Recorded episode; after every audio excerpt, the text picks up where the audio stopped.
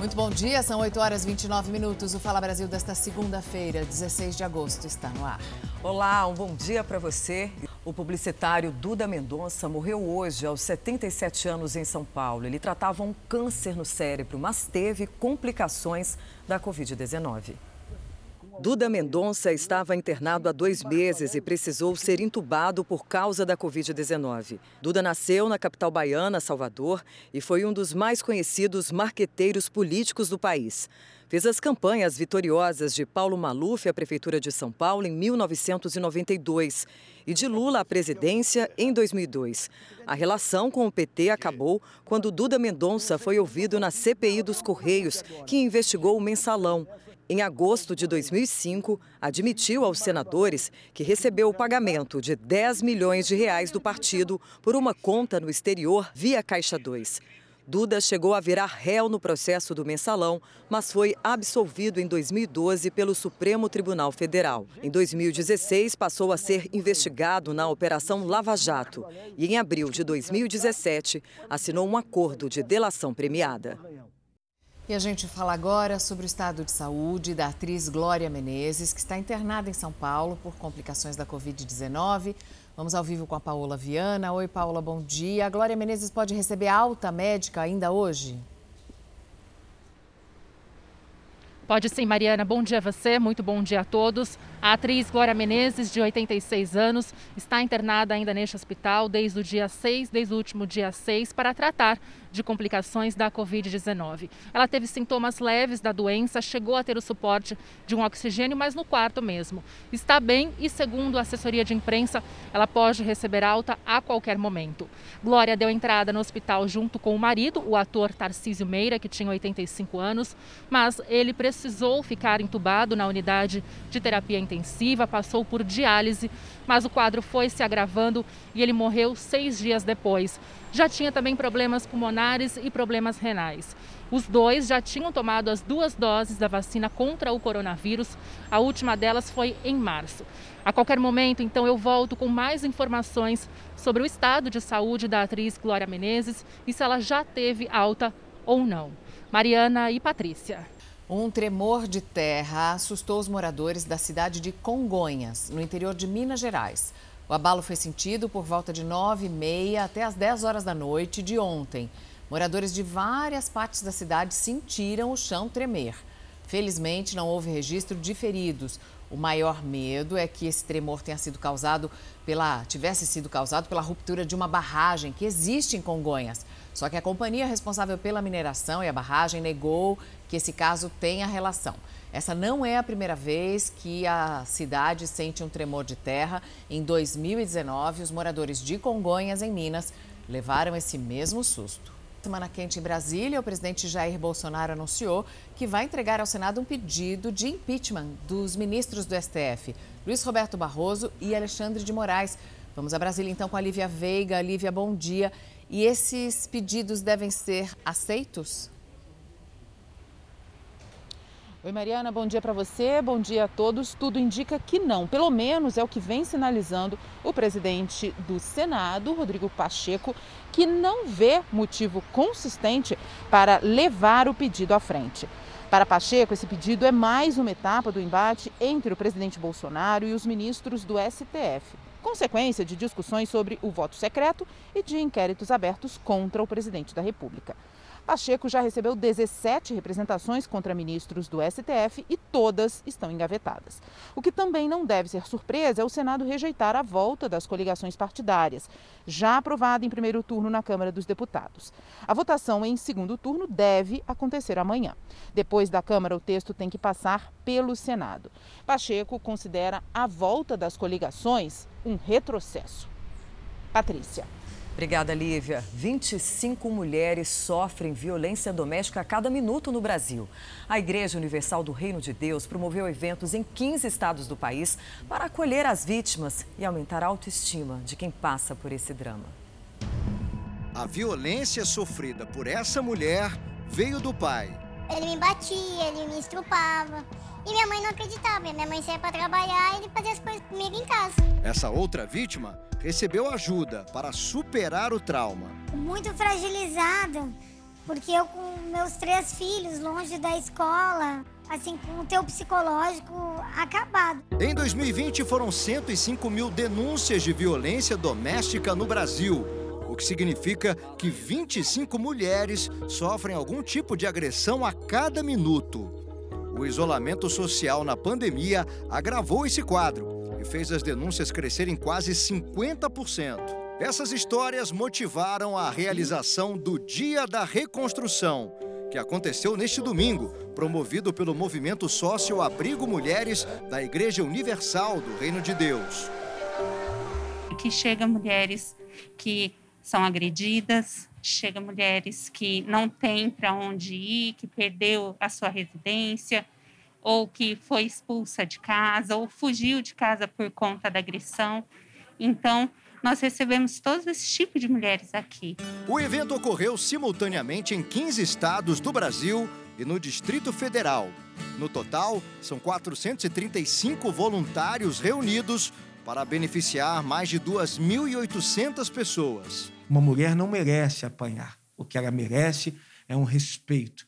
E nós, desse projeto universal, dentro do sócio-abrigo, é mostrar para essas mulheres que elas não estão sozinhas, que é possível sim ter um recomeço. A ideia do movimento foi recuperar a autoestima dessas mulheres, com atividades que incluíam assistência jurídica e psicológica e até música. Sozinha eu não me sinto só. Elas são esquecidas por elas mesmas e por tudo aquilo que elas já viveram. Então, a única maneira de nós mostrarmos para, para elas que elas são especiais é trazer para elas o que elas não têm no seu dia a dia. Elas puderam receber também orientações de como cuidar da saúde. Muitas vivem em situação de rua e não conseguem cuidar de aspectos básicos, como a higiene. Tentar mostrar a importância dos cuidados com a saúde bucal, com o sorriso, para elas se sentirem belas aos olhos de Deus, aos olhos dela, e a partir daí via a esperança de ingressar novamente à sociedade. Em São Paulo, elas acompanharam uma palestra incentivando a denúncia do agressor. O tema foi a reconstrução, baseada na história de uma personagem bíblica. A palestra que será oferecida será sobre Raabe, uma personagem bíblica que foi abandonada por todos, venceu os preconceitos e serve de inspiração para essas mulheres que têm uma vida tão sofrida. Além da palestra, elas terão direito a um lanche, a um kit com itens de higiene pessoal e também vão ganhar um presente do evento, contendo uma camisa e uma agenda desse domingo tão especial. A iniciativa acontece dentro do Agosto Lilás, mês da campanha de combate à violência doméstica e familiar contra as mulheres eu aprendi a lutar, eu aprendi a ser uma Joelma guerreira, uma Joelma que vai em busca dos seus, dos seus direitos. O governo investiga um ataque de hackers à rede do Tesouro Nacional. Guilherme Portanova, bom dia para você. O que se sabe até agora sobre essa invasão? Muito bom dia, Patrícia. Muito bom dia a todos que estão ligados no Fala Brasil. Olha, as primeiras informações é, dão conta de que não houve invasão a dados de ou acesso a dados financeiros e nem sobre a dívida pública brasileira. Imediatamente depois do ataque, o Ministério da Economia disse que eh, foram adotadas medidas de prevenção para evitar eh, maiores danos. Aí a gente lembra que esse ataque foi na sexta-feira e, e, foram bloqueados os acessos das pessoas autorizadas a acessarem. As, mas a invasão dos hackers foi só no sistema interno do Tesouro Nacional. Em geral, os hackers usam vírus, como usaram dessa vez, que bloqueiam toda a rede, todos os computadores e depois pedem resgate para que o sistema seja desbloqueado e o acesso possa ser normalizado. A Polícia Federal também foi acionada, está no caso, além de especialistas em segurança cibernética, para avaliar aí como um todo as reais dimensões desse ataque. Mariana. Obrigada, Guilherme. Novas informações divulgadas pela polícia reforçam que a mãe do menino Miguel planejou, e com detalhes, o assassinato do filho em Embé, litoral do Rio Grande do Sul. O repórter Tiago Zaredini tem as informações para a gente. Tiago, e como foi que a polícia chegou a essa conclusão? Bom dia. Oi, Mariana, bom dia. Foi através de uma análise feita por peritos no celular de Yasmin Vaz dos Santos Rodrigues, a mãe do Miguel, que tinha sete anos. Especialistas descobriram pesquisas feitas por ela na internet cerca de três dias antes do assassinato. Essas pesquisas eram sobre batimentos cardíacos e também sobre alucinações em crianças uh, em contato com alguns tipos de medicamentos. Os policiais também encontraram buscas feitas por ela no dia do assassinato. Aí sobre a possibilidade de impressão impressões digitais desaparecerem em contato com a água salgada. Isso tudo indica que ela já planejava jogar o corpo do filho no mar. Esse crime foi cometido por ela e pela companheira dela, Bruna da Rosa, no dia 29 de julho. Atualmente, as duas estão presas. Hoje, as buscas pelo corpo do Miguel entram no 19º dia. Patrícia. E a cidade de São Paulo imunizou mais de 500 mil pessoas na virada da vacina que aconteceu nesse fim de semana. Agora, 99,5% dos adultos já estão vacinados na capital paulista. Falta de tempo não foi desculpa para não se vacinar contra a Covid neste fim de semana. A capital paulista teve 34 horas ininterruptas de vacinação. Pedro tirou um tempinho no domingo, levou menos de cinco minutos e saiu feliz. Muito fácil aqui, né? Cheguei, tá sem fila aqui, foi rapidinho, tudo certo. Luiz Fernando encontrou um posto perto de onde estava trabalhando e aproveitou. É muito importante a gente se vacinar logo para poder voltar às aulas e a gente pegar o pique novamente.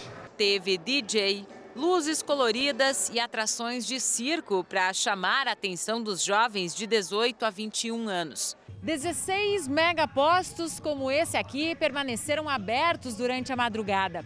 Das 7 horas da noite de sábado às 7 horas da manhã de domingo, foram imunizadas mais de 17.500 pessoas. Quem precisa tomar a segunda dose também pôde aproveitar o final de semana. Mas teve gente que encontrou dificuldades. Houve falta de imunizantes em alguns postos. No Capão Redondo, zona sul da cidade, pelo menos oito unidades de saúde enfrentaram o problema. O prefeito de São Paulo, Ricardo Nunes, disse que a cidade recebeu as doses necessárias para atender a demanda. O governo do estado nos enviou 210 mil doses, foi é, reposto em todas as nossas unidades, todas as nossas UBSs, atendendo não só a faixa de 18 e 21, como também de segunda dose. Pedro, Mila e Lena perderam o avô para a Covid. A chance de tomar a vacina deu a eles o alívio. É um momento único e a gente acha que o Brasil inteiro tem que vacinar e vai vacinar todo mundo para acabar logo esse momento triste que a gente vive. Então, com quase 100% dos adultos vacinados, hoje começa na cidade de São Paulo uma repescagem da vacinação contra a Covid-19 para as pessoas acima dos 18 anos e vai ter também uma xepa que vai ser usada para a segunda dose, até para antecipar essa segunda dose. Vamos falar com o Bruno Piscinato. Bom dia, Bruno. Como é que vai funcionar essa xepa? Como pode ser feito o cadastro? Bom dia, Mariana. Olha, quem quiser se inscrever para a Xepa tem que procurar uma UBS, as mais de 400 UBS na cidade de São Paulo, fazer uma inscrição e aí no final do dia pode ser chamado para ser vacinado. O que, é importante? Ter tomado a primeira dose. Em alguns casos, por exemplo, AstraZeneca ou Pfizer, tomou a primeira dose dessas vacinas, antes tinha que esperar 90 dias. Agora, com 60 dias, já pode tomar a segunda dose na Xepa. Na Coronavac, a espera era de 28 dias, agora depois de 15 dias pode se inscrever na Xepa. Falando de vacinação, a gente está aqui em frente uma UBS na Vila Madalena como você disse, hoje tem repescagem para quem não tomou na virada da vacina. 18, 19, 20, 21 anos pode vir se vacinar. Agora, olha que legal, uma curiosidade aqui dessa UBS da, da Vila Madalena. Olha só, aqui ao lado, é, um restaurante abriu as portas, permitiu que a vacinação da segunda dose fosse feita aqui, não na UBS que é pequena, não tem tanto espaço. Olha só o tamanho da fila. As pessoas vêm até aqui, se, para se vacinar nesse restaurante. A fila está dando a volta, está virando a esquina. Uma importante informação é que hoje está sendo comemorado, está né, tá sendo chamado assim de o Dia da Esperança aqui no estado de São Paulo. Isso porque a gente atingiu é, mais de 100%, na verdade, das pessoas com mais de 18 anos vacinadas. E a partir de quarta-feira vai ter vacinação para jovens a partir de entre 12 e 17 anos começa a vacinação para esses jovens. Inclusive hoje, quatro jovens com o nome de Esperança foram vacinados pela Mônica Calazans, aquela enfermeira, a primeira brasileira a receber a vacina aqui no Brasil. Uma imagem importante e emblemática dessa vacinação que está avançando cada vez mais na cidade de São Paulo. Mariana. Obrigada, Bruno. E a gente volta agora a Brasília com a Lívia Veiga, agora para falar do pedido do líder do governo na Câmara, Ricardo Barros, para que a Polícia Federal abra uma investigação contra senadores da CPI da pandemia.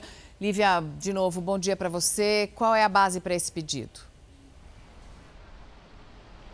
Bom dia de novo, bom dia de novo a todos também. Olha, Ricardo Barros diz que houve um vazamento de documentos sigilosos da CPI. Ele diz que vazaram áudios e também trocas de mensagens sob responsabilidade da comissão e tudo isso teria chegado à imprensa. Além do suposto vazamento, o líder do governo sugere ainda que seja investigado o crime de responsabilidade. Barros foi ouvido na CPI na semana passada como convidado, mas como os senadores consideraram que ele não estava falando a verdade, decidiram que ele seria chamado novamente, desta vez como convocado. A suspeita é de que Ricardo Barros tenha se envolvido num esquema de corrupção no contrato para a compra da vacina indiana Covaxin. Ele nega. Situação tensa no Afeganistão. Depois de 20 anos, o grupo extremista islâmico Talibã tomou conta da capital Cabul. Então, vamos até a Europa com a nossa correspondente Ana Paula Gomes. Boa tarde aí para você, Ana Paula. Os voos comerciais da cidade foram cancelados hoje. Qual é o motivo? Bom dia, Patrícia, Mariana, todo mundo que acompanha a gente aqui no Fala Brasil. Olha, esse cancelamento aconteceu depois de muito tumulto ali no aeroporto de Cabo, pessoas tentando deixar o país depois da volta do Talibã no poder, isso depois de 20 anos da ocupação militar americana. Segundo testemunhas, pelo menos cinco pessoas morreram nesse tumulto. A gente tem algumas imagens que mostram ali o desespero de pessoas no saguão do aeroporto também nas pistas de pouso e decolagem. Nesse fim de semana, o presidente do Afeganistão deixou o país a gente tem registro já de integrantes do Talibã no salão presidencial. Os Estados Unidos continuam nesse plano de emergência para retirada de americanos e de pessoas ligadas ao governo. O Pentágono acredita que cerca de 30 mil pessoas sejam retiradas nesse plano de emergência. O ex-presidente americano Donald Trump falou, disse que o seu sucessor Joe Biden deveria renunciar pelo que ele chamou de derrota no Afeganistão e também pela má gestão na pandemia nos Estados Unidos.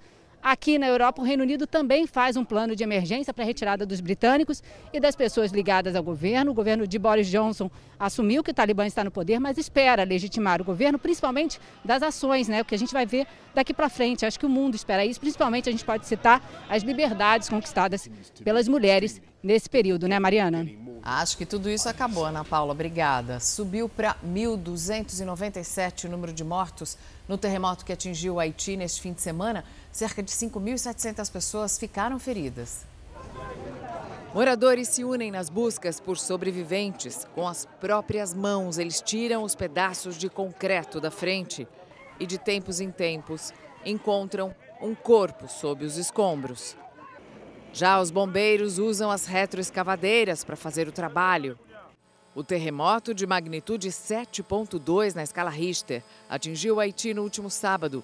O primeiro tremor foi seguido de outros menores. O primeiro-ministro declarou estado de emergência por 30 dias. Estados Unidos e México enviaram ajuda ao Haiti. Toda a região do Caribe está em alerta para a passagem da tempestade tropical Grace, que deve acontecer ainda hoje. O fenômeno agora está ao sul das Ilhas Virgens Americanas e pode provocar chuvas e ventos fortes, atrapalhando as operações de resgate. E pelo menos 800 pessoas tiveram que deixar as casas depois que um incêndio florestal que atinge a Espanha. As chamas já queimaram cerca de 50 quilômetros quadrados em Ávila, a apenas uma hora de viagem da capital Madrid. O trabalho dos bombeiros é dificultado pelas fortes rajadas de vento na região, que chegam a mais de 70 quilômetros por hora. Neste fim de semana, a Espanha bateu recorde de calor, com termômetros registrando 47,4 graus.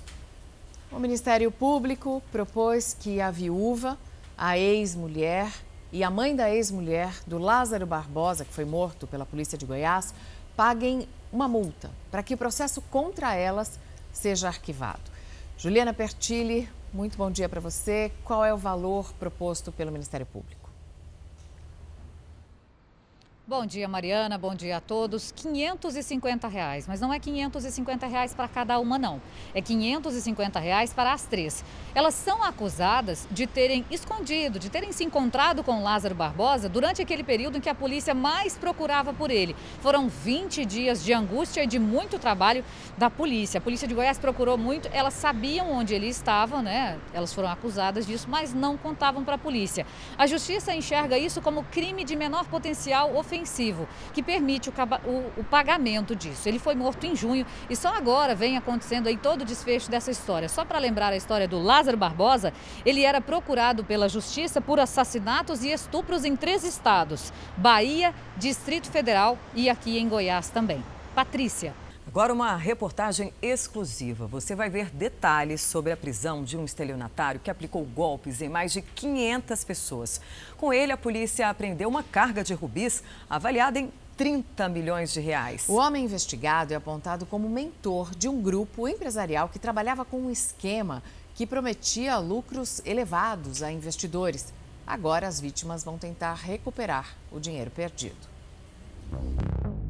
Se dinheiro na mão é vendaval, imagina se ele estiver com pessoas mal intencionadas. A Rafaela de Belém do Pará sentiu esse gosto amargo.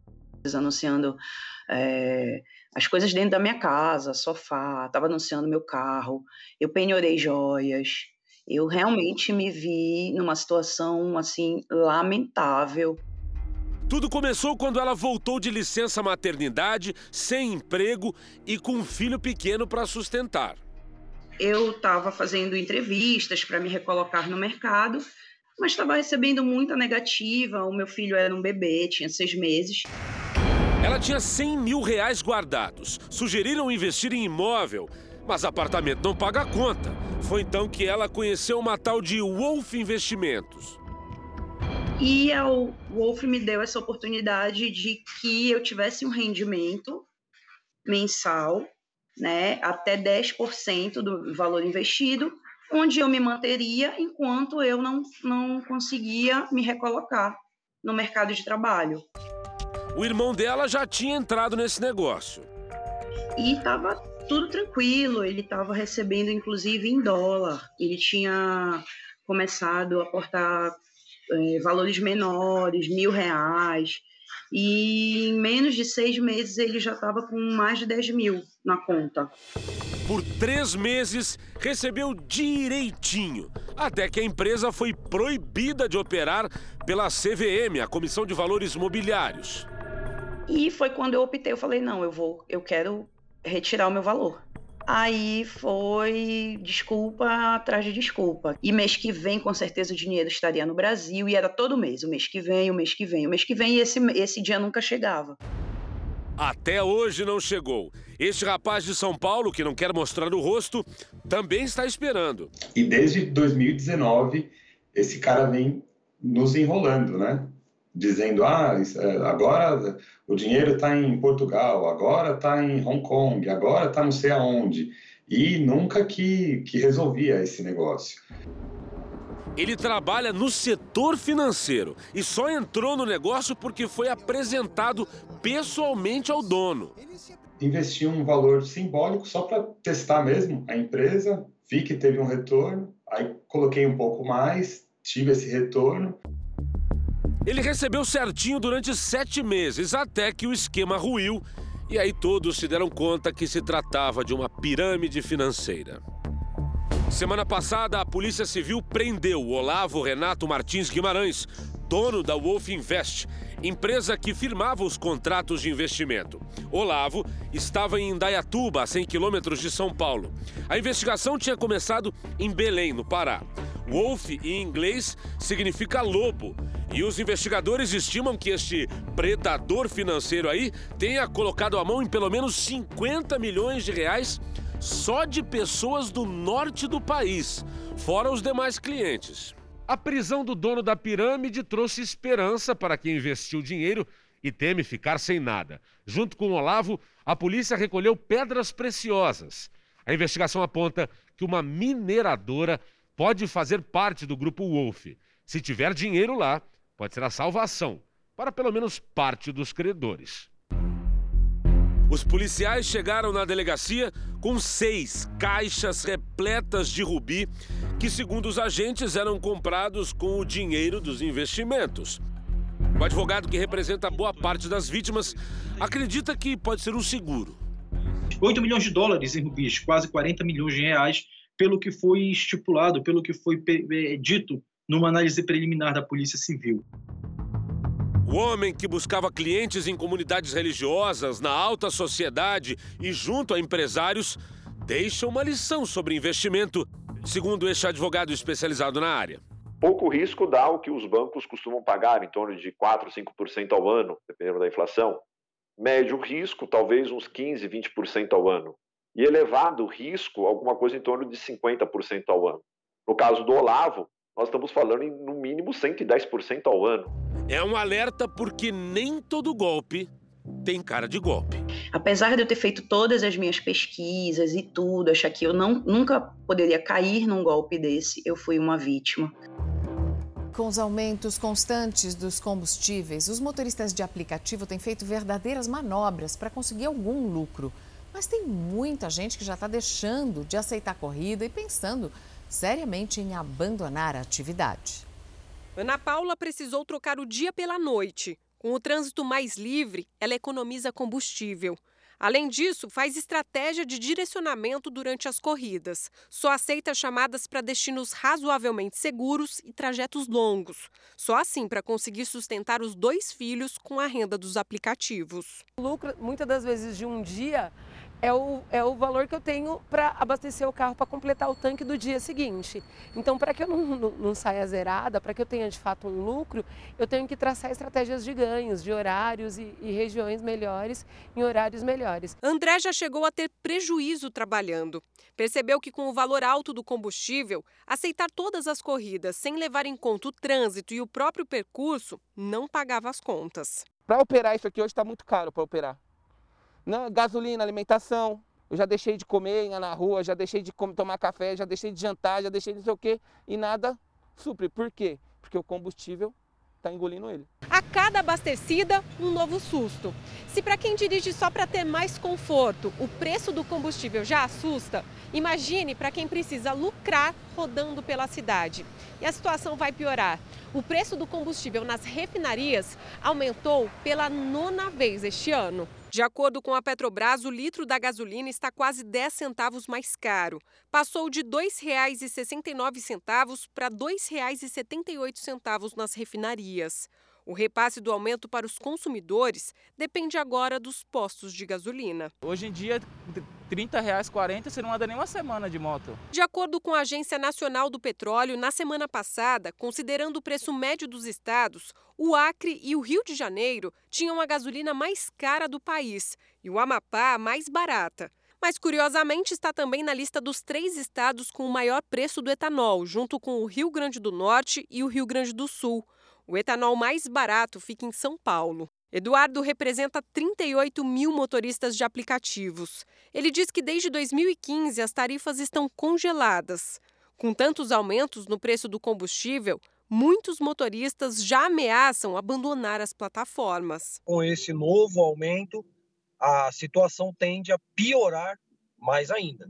Juntando a insegurança com a insatisfação dos ganhos, aumento constante de combustível, ao que leva a crer é que a categoria vai ter que ser muito forte para resistir, porque tá difícil. Uma família tenta enterrar o corpo de um pedreiro que morreu em casa há 10 dias. Eles contrataram uma funerária na internet, mas não conseguiram dinheiro para o enterro e agora não sabem onde está o corpo.